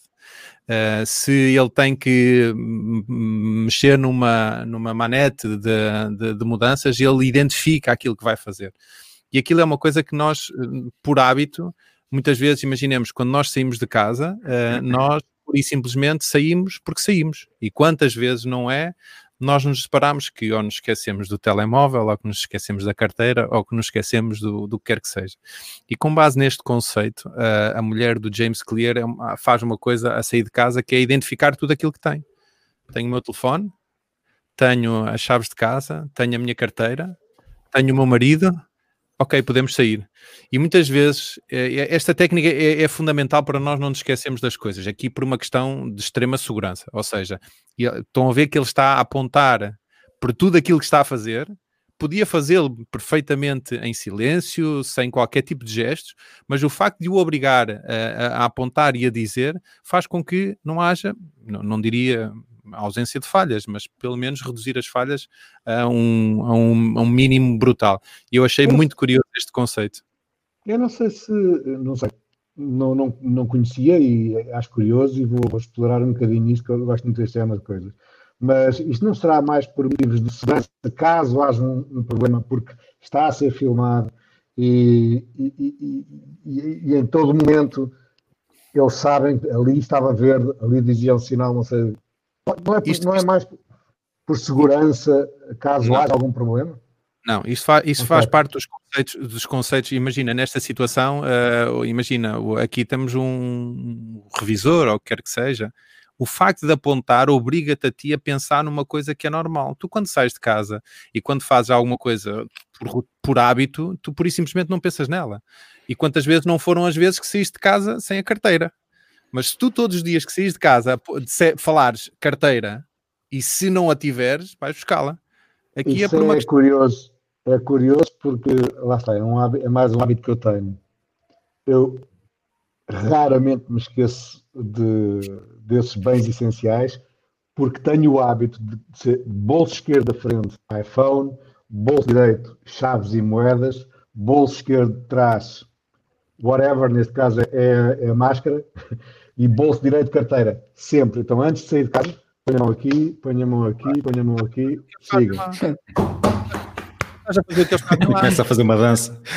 Palpa a nádega esquerda, palpa a nádega direita. Se sentires alguma coisa, estás bem. Portanto, é exatamente aquilo que eles estavam a fazer. Eu, não, seja, eu disse que palpava a minha nádega. Isso é importante saber, atenção. oh, oh, oh, João, mas aquilo que eles estão a fazer parece-me mais uma coisa também muito da cultura uh, japonesa, não é? E asiática, neste caso. Uh, são tão metódicos na, naquilo que fazem que já faz parte da cultura deles serem certinhos, né? assertivos na, na, nas coisas. Eu acho que a cultura japonesa tem muito. Uh, não sei se vocês estão, estão por dentro do Lean and Kaizen, que são duas, uh, duas, duas uh, teorias ou, ou, métodos de trabalho implementado, sobretudo na Toyota, no, no Japão, que fazem com que eles sejam muito focados neste tipo de coisas. Portanto, eu acho, eu acho extremamente interessante e, e para terminar o assunto, Leiam o livro, quem não leu, o Nuno já o leu, mas Henrique e Vasco, uh, epá, lê-se muito bem e, e, há ali dois ou três pontos muito interessantes que eu acho que, que são fundamentais para uma pessoa pensar, mudar um bocadinho a nossa vida. Uh, acho que já vamos muito, muito extensos. Uh, eu não sei se vocês querem falar das novidades da Apple ou não. Uh, elas surgiram. Eu, eu, não quero, porque eu só me apercebi que houve novidades da Apple. Foi uma vergonha. Porque comecei-vos a ver ali no nosso grupo a falar e, de, e eu assim, mas espera aí, hoje é terça-feira. Depois é que fui ver, muito rapidamente, não, não tem nada a dizer, porque devia ser não diagonal mesmo. Não há muito não há Eu fui ao, não, Apple, ao evento da Apple e andei minuto a minuto para a frente, já não havia nada de muito especial. É o Mac Mini, é o MacBook Air, uh, não. havia assim, depois há aquela, aquela parte do laboratório a novidade é mesmo no processador e aquilo que poderá implicar na transição que poderá demorar uns aninhos, não é? Eh, se calhar uhum. o Henrique é melhor para, para falar sobre isso. Não, opa, não há assim grande coisa a dizer. Eu acho que os melhores Macs vão sair para o ano. Não é? Estes, ah, esta sim. primeira geração com os M1s, eh, é por isso que eles também só lançaram não, 13 polegadas, o Air, ou seja, isto é mais para apalpar terreno do que. E dar, e dar desse tempo de fazer a transição das aplicações para o novo, o novo chip. Mas há uma coisa que eu quero ressalvar: é que aquelas transições que eles fizeram do chip para o computador completo, peça a peça, uhum. é estão incríveis. Incríveis. Olha que eu já ouvi num outro podcast alguém a dizer que não gosta nada destas apresentações da Apple. Há sempre alguém que não gosta, não é? Há sempre Há alguém que algum, somos tantos milhões que não dá para agradar a todos. Ah, não, não, mas eu, eu acho aquilo fantástico e muito sinceramente uh, ver, ver, as instalações da Apple e a, e a, forma como eles fazem tudo, não, não é só as transições, não é só essa, é a forma como eles constroem aquelas apresentações estão. É, é um, um, devia ganhar um Emmy. se calhar, se, se, se abriria uma categoria para isso. Eu estou a imaginar é a Samsung e a OnePlus com um caderninho a tirar notas, tipo assim, se isto continuar, temos que fazer isto de outra maneira. Porque as apresentações deles, aquilo, coitadas, eu não, não sei o que é aquilo. É Malta, dicas. Alguém queira deixar alguma dica ou ninguém se preparou para isso? Também já vamos com, com uma hora e meia. Uh, alguém queira deixar alguma coisa? Pá, eu vou deixar uma dica, mas uh, é, eu fiz um shortcut muito interessante. Também para interagir eh, mais com um widget da Edgets, uhum. uh, que é o do peso. Ou seja, eu tenho uma rotina diária, que é pesar-me, todos os dias de manhã. Um, e arranjei um, desenvolvi um shortcut que me permite inserir o peso muito rapidamente e consigo ver uh, a diferença da última medição, com a última medição. Uhum. Está uh, muito engraçado e depois com o, o, widget é muito engraçado porque consigo ver depois ao longo do tempo uh, as últimas medições e tenho logo ali o gráfico à mão. Uhum. depois nós deixamos, posso deixar o link na, nas notas do, do episódio. Uhum. Mas pronto, deixo essa dica para depois vocês também darem uma vista de olhos. Mas tu não tens uma balança que, que faz a, a, a, transição do a passagem né, do peso para. Essa, essa é a, a coisa engraçada, é, ou seja, tu escusas de dar os teus dados a terceiro. Privacidade. Porquê? Porque a única coisa que o, essas aplicações fazem exatamente o que eu faço, por exemplo, no Apple Watch, porque o shortcut funciona também no Apple Watch. Ou seja, tu simplesmente clicas num botão e ele pergunta qual é o peso e tu dizes é X. Pronto, não tens que fazer mais nada. É X, é X por algum motivo? Tens, tens, tens medo de dizer o teu peso atual? Ou...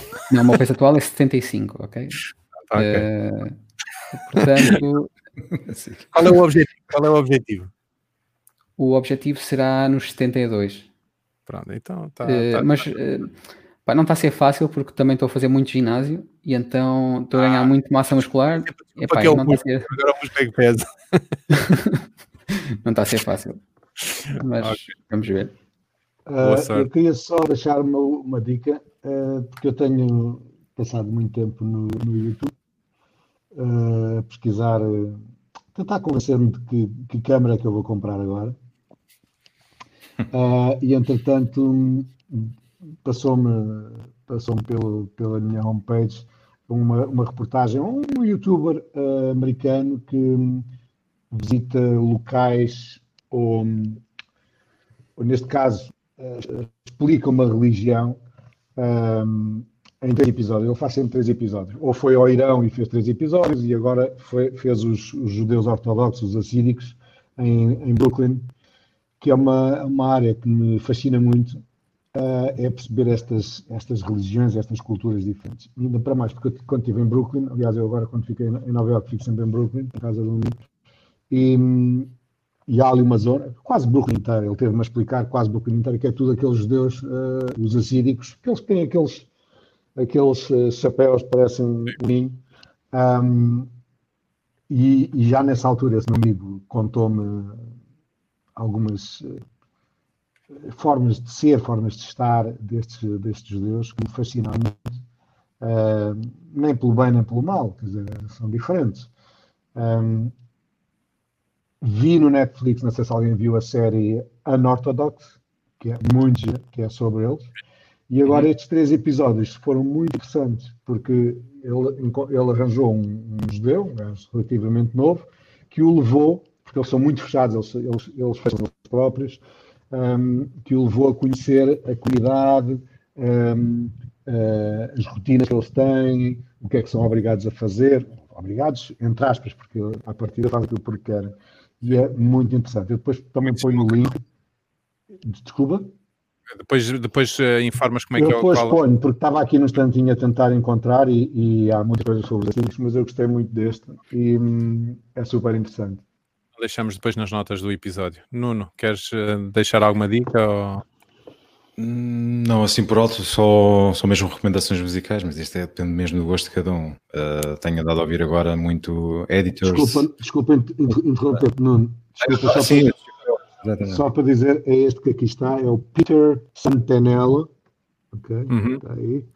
Um, pronto, Depois tento, é tento, tento Desculpa interromper. Ah, qual é a música que tá, andas a ouvir agora?